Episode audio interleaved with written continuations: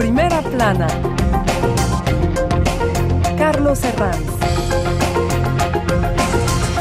Bienvenidos en Primera Plana, un programa de Radio Francia Internacional y de France 24. Esta semana ponemos el foco en Irán, envuelto en una espiral de protestas con los derechos y libertades de las mujeres en su trasfondo. Nos acompañan en este estudio Orián Verdier, periodista en el Servicio Internacional de Refi, que fue ex corresponsal en el Kurdistán. Bienvenida, Orián. Gracias, buenos días. Sara Guirira es periodista en Orient 21. Bienvenida, Sara. Hola, buena. Logan Perpiñán es periodista independiente, fotógrafo, que conoce bien también el tema del Kurdistán. Bienvenido. Buenos días.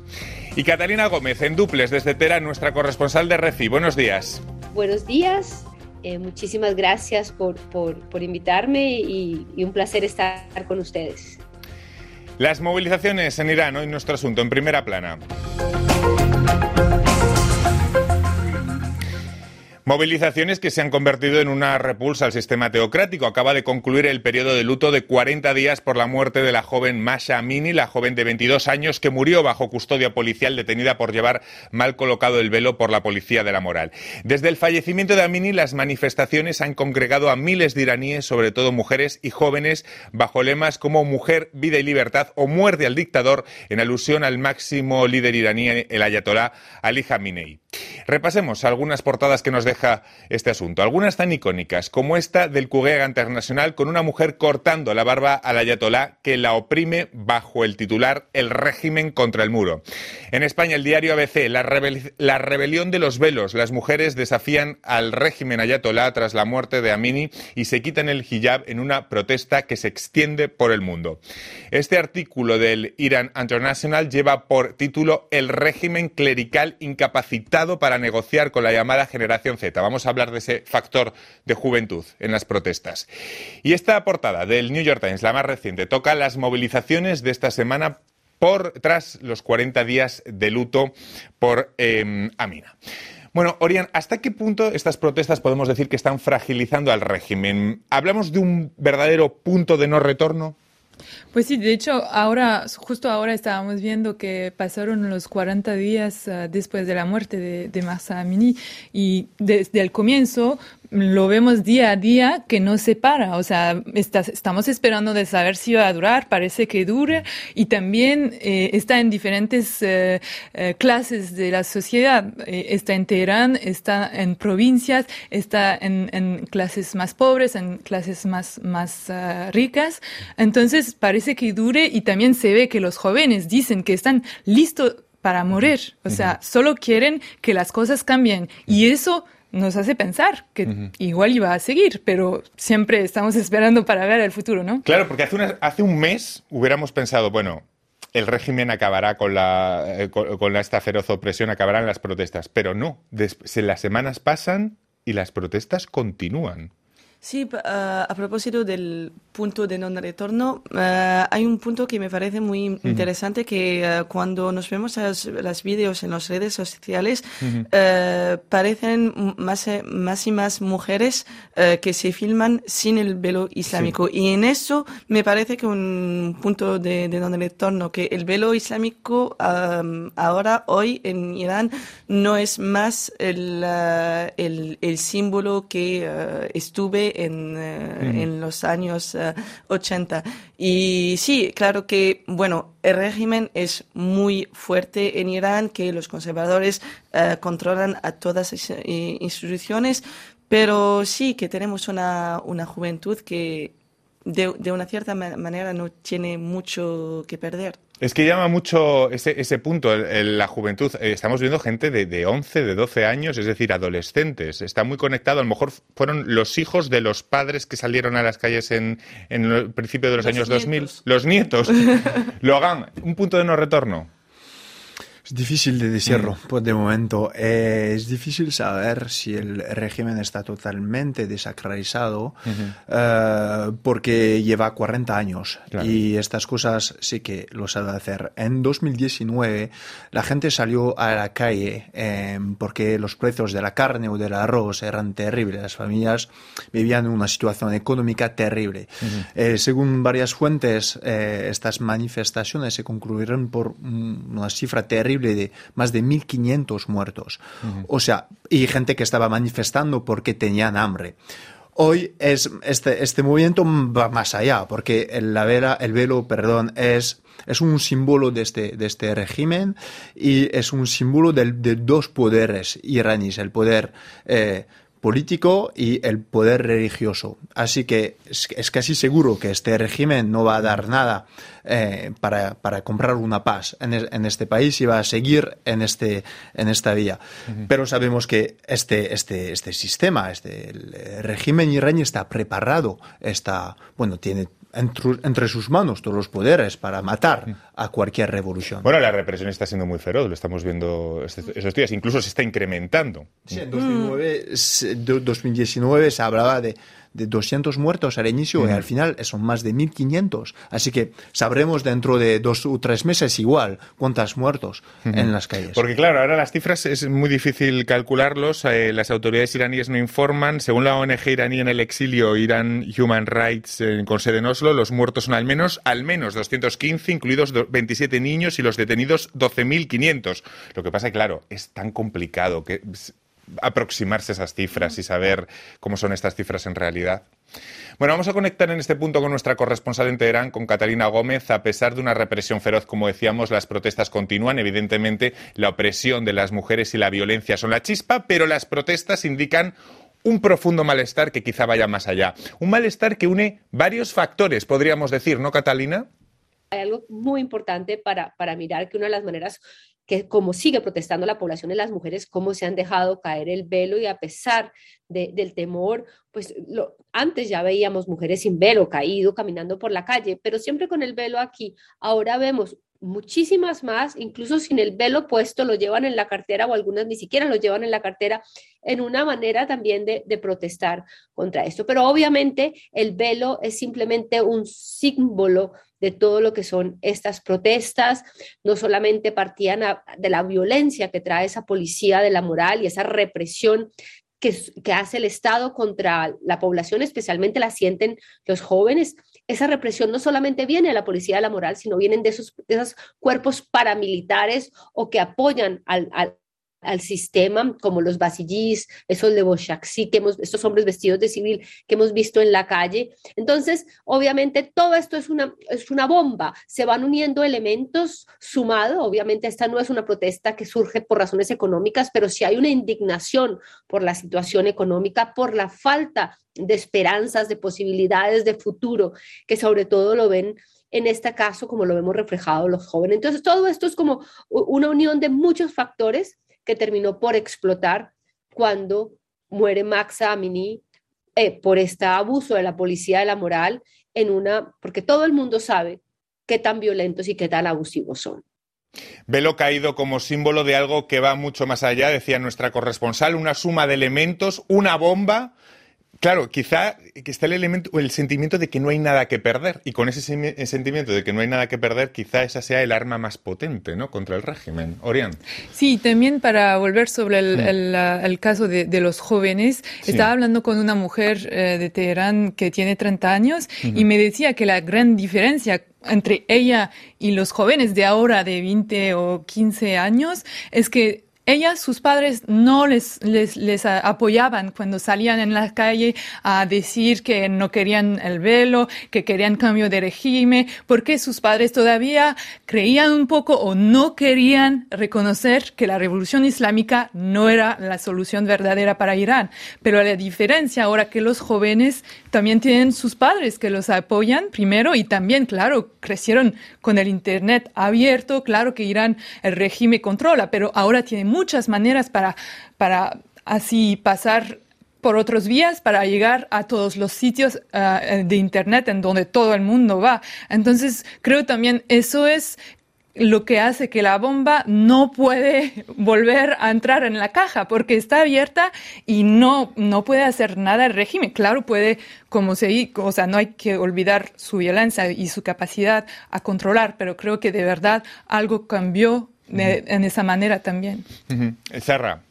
Bueno, es irónico que eh, lo que vemos eh, hoy es, eh, de una cierta manera, la consecuencia de la política o de la revolución islámica, que tenemos una juventud iraní que es educada, que se va a la universidad, que vemos muchos, muchísimos estudiantes, bueno, porque hay cuatro millones de estudiantes en Irán, que todo el mundo se va a la universidad hoy en, en Irán. Y entonces esa política de educar a la, a la, a la juventud, que, que, fue una de las prioridades de las, eh, de, del, del, régimen islámico, bueno, se, se vea la consecuencia.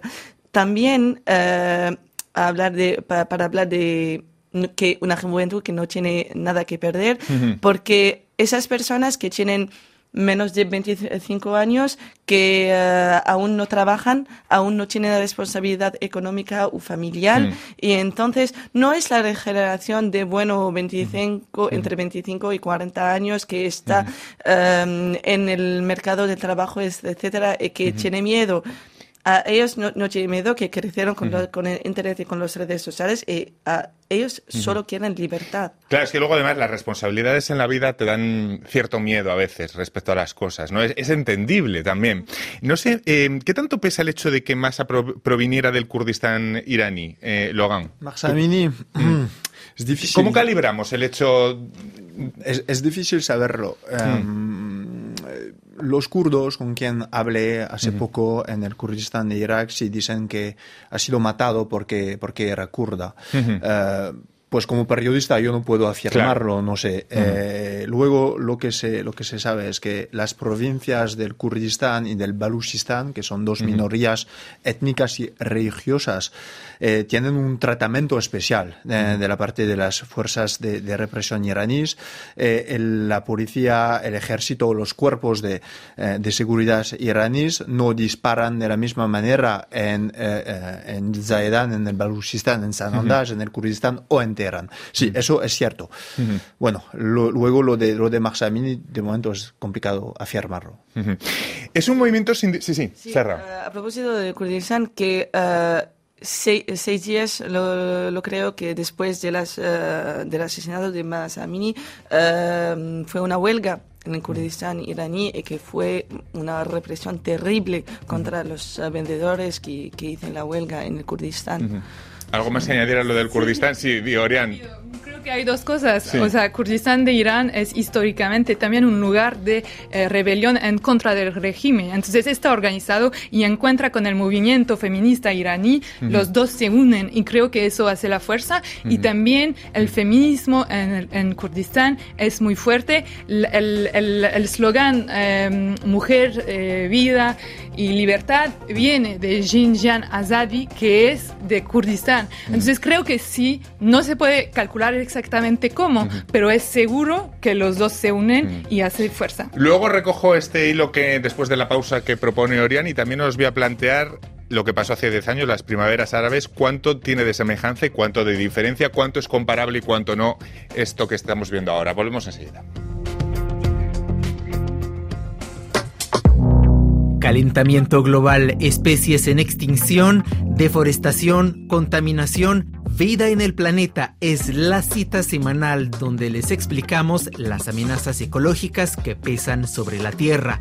Soy Rafael Morán y en este programa de Radio Francia Internacional les propongo también explorar ideas innovadoras y soluciones sostenibles para preservar nuestro ecosistema.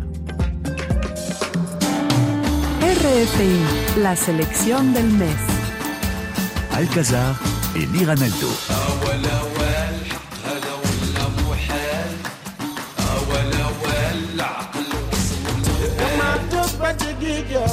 Guts et Orchestra Baobab.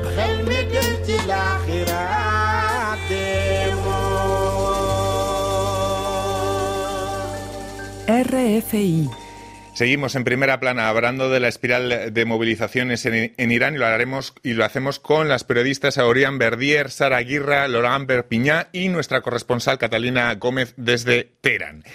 Es un movimiento sin dirigentes. Ya hemos conocido estallidos de esa índole durante las primaveras árabes. Recuerdan hace 11 años. ¿Se vale la comparación o es muy distinta la situación actual más de una década después, Sara?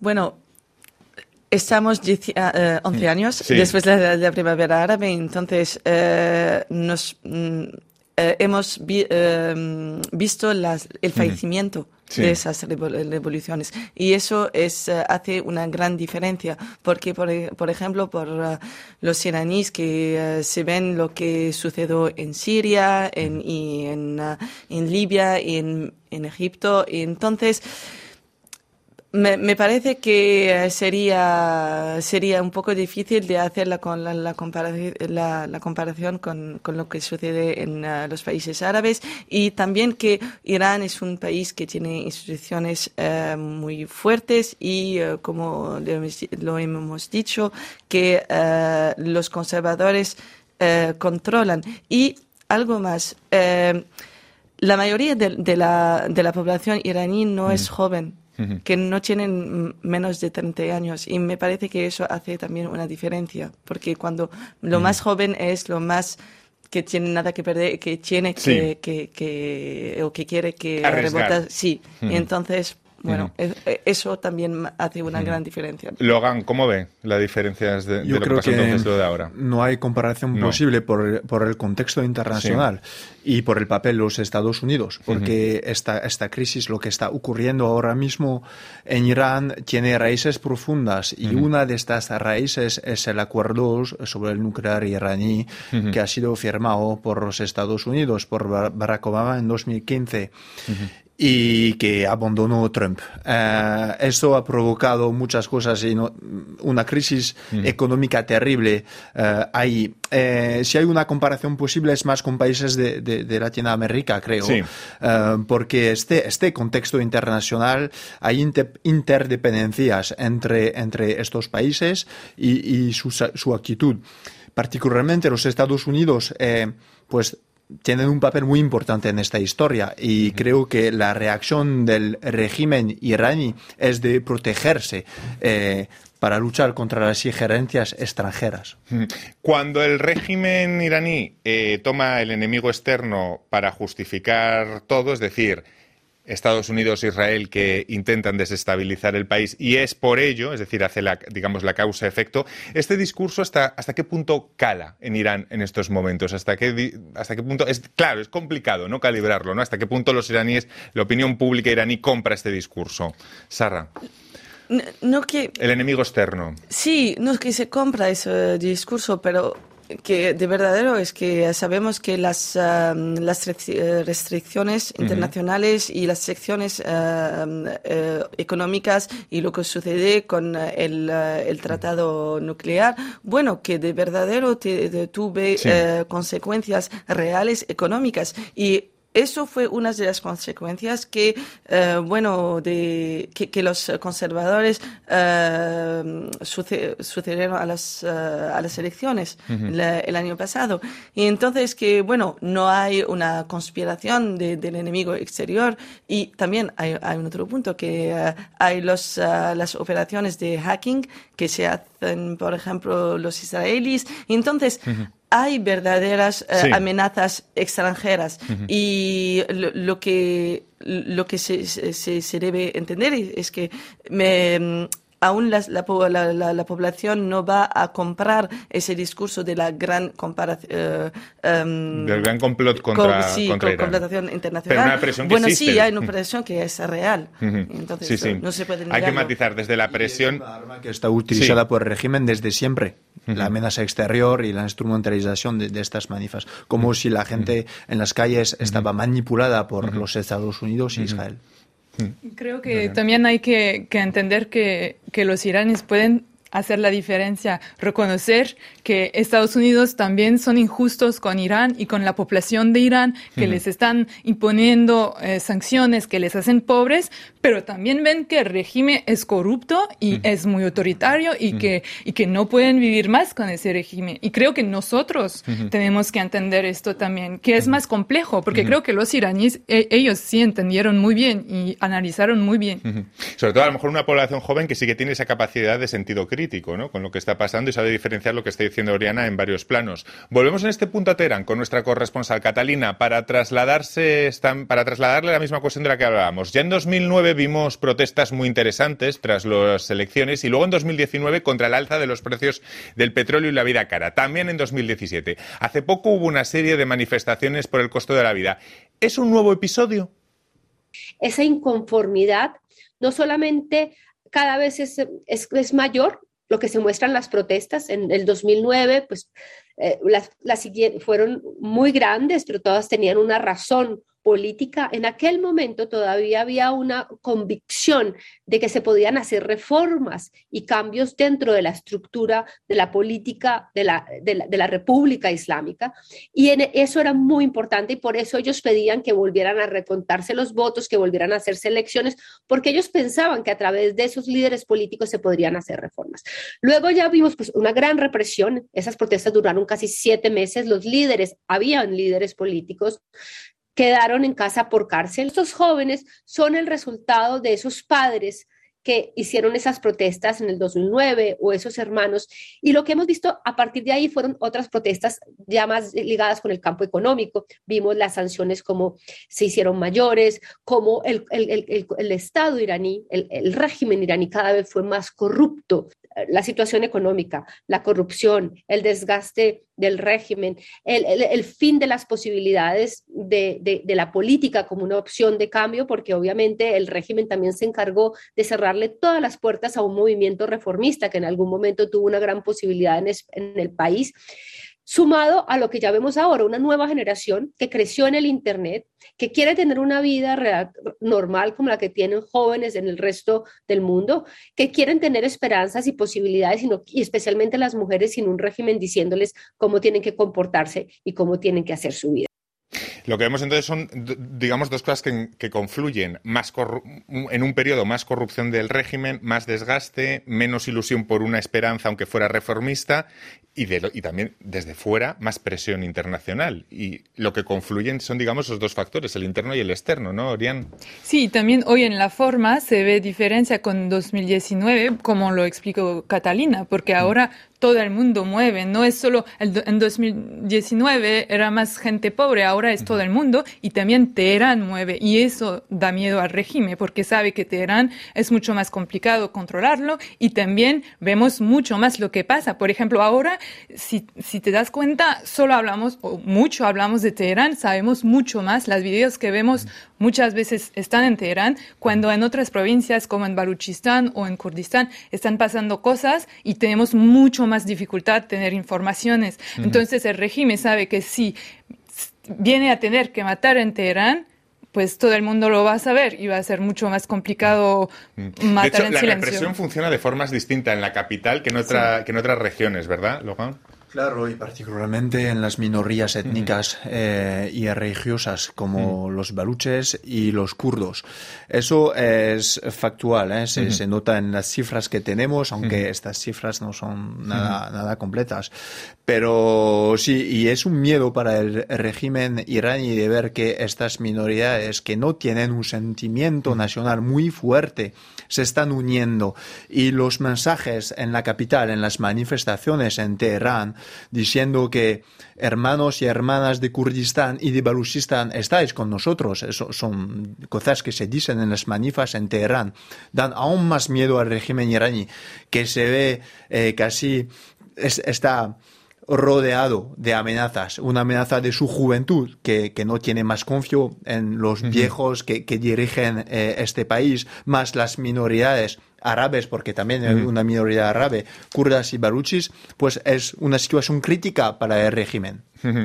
Eh, lo curioso es que, pues sí, Sarra. Pero ah, hay también una diferencia con ah, las protestaciones de 2009, por ejemplo, que es una dificultad suplementar, es que en 2009 había una alternativa política había el candidato Musavi con, las elecciones y dónde está mi voto, etcétera. Pero es la gran dificultad y en, eso es quizás un, un, punto de proximidad con las manifestaciones de las, de las primaveras árabes, que no hay una alternativa, mm, no hay alternativa. Y eso es una... ¿No es contraproducente que Kamala Harris y Biden muestren su apoyo o que Macron condene las la violencia para aumentar esa retórica por parte del poder de la presunta desestabilización? Es decir, los apoyos externos ¿de qué lado, a qué lado favorecen? es complicado, ¿no? De, hecho, Macron también fue criticado mm. porque, mm. porque vio al presidente Raisi y, le habló. Entonces, está él, él, está jugando un poco en el medio, intentando quedarse y no entrar. Pero creo que al momento, o sea, tienen, están obligados también a, a decir eh, condenar lo que pasa, pero sí hay diferencia entre mm. eh, tomar sanciones, por ejemplo, o, o, solo decir que condena. Em, creo que de todas maneras el régimen va a tener el discurso que va a tener y de nuevo yo creo que ahora los iraníes no creen más en, en, esto. Y, y de, hecho, hablando sobre el discurso también del régimen y, las minoridades, eh, uno de, los discursos del régimen es que las minoridades son separatistas y que van a acabar con Irán. Y eso también es lo que, es lo que da miedo, creo que, al, régimen, porque ve que hay un movimiento nacional y de verdad muchos kurdos iraníes con quien hablé, ellos son, o sea, se presentan como iraníes y creen en, en este país. Y claro, va, mm, quieren también eh, tal vez algo como federal o algo, pero, pero sí creen en, este país y están todos juntos eh, luchando para este país, de Teherán a Baruchistán a Kurdistán. Creo que esta parte es muy importante. Declaraciones de apoyo de parte de los Estados Unidos, de la Unión Europea, por ejemplo, eh, es, la, es, la, última cosa que necesitan los, los iraníes realmente, porque esta, estas palabras fuertes, si sean, están utilizadas por el régimen en contra eh, de, la población iraní. Y una cosa muy, muy interesante, hace, hace un día eh, el Estado Islámico eh, reivindicó un atentado a una mezquita de Shiraz. Y la primera cosa que dijo Raisi es que la culpa la tenéis los manifestantes porque pones el país casi en riesgo, hay mucho rollo en todo el país y en una parte es la consecuencia de vuestra actitud. Pues muchísimas gracias. Me quedo ya sin tiempo para más porque se es que se nos agotó ya media hora de programa hablando de, Irán y de las movilizaciones. Muchísimas gracias a los tres. Ha sido un placer. Logan, Sara y Orián y a nuestra corresponsal en Teherán, Catalina. A todos ustedes hasta la próxima semana En Primera Plana. Gracias.